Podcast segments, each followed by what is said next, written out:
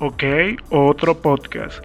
¿Realmente pensamos que la libertad de expresión es algo que tenemos todos? Bueno, va a depender del país donde vivamos y realmente si se goza de libertad de expresión. Pero esto va más allá de eso. Tiene que ver con la compra que hizo hace poco Elon Musk de Twitter y de cómo pretende él que exista esa democracia a la hora de expresarse libremente por una red social, en este caso particular de Twitter.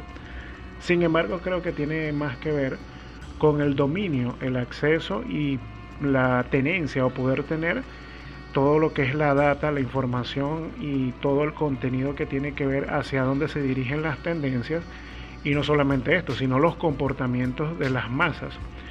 Hace poco, bueno, desde que Elon Musk se ha vuelto bastante eh, famoso, ha hecho tweets con relación a ciertas criptomonedas, incluyendo el Bitcoin, y se han visto positiva o negativamente afectadas. Claro, en el caso del Bitcoin, siempre el valor ha sido el, elevado y él al comentar algo sobre el Bitcoin está ido incrementando su valor respecto a otras monedas para acceder a ella.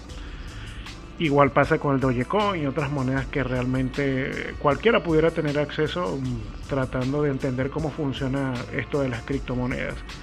Es importante tener en cuenta que lo que coloquemos en redes sociales siempre va a estar vigilado por algún ente, alguna institución o ciertas personas que van a sesgar nuestra libertad de expresión. ¿Ok? Otro podcast.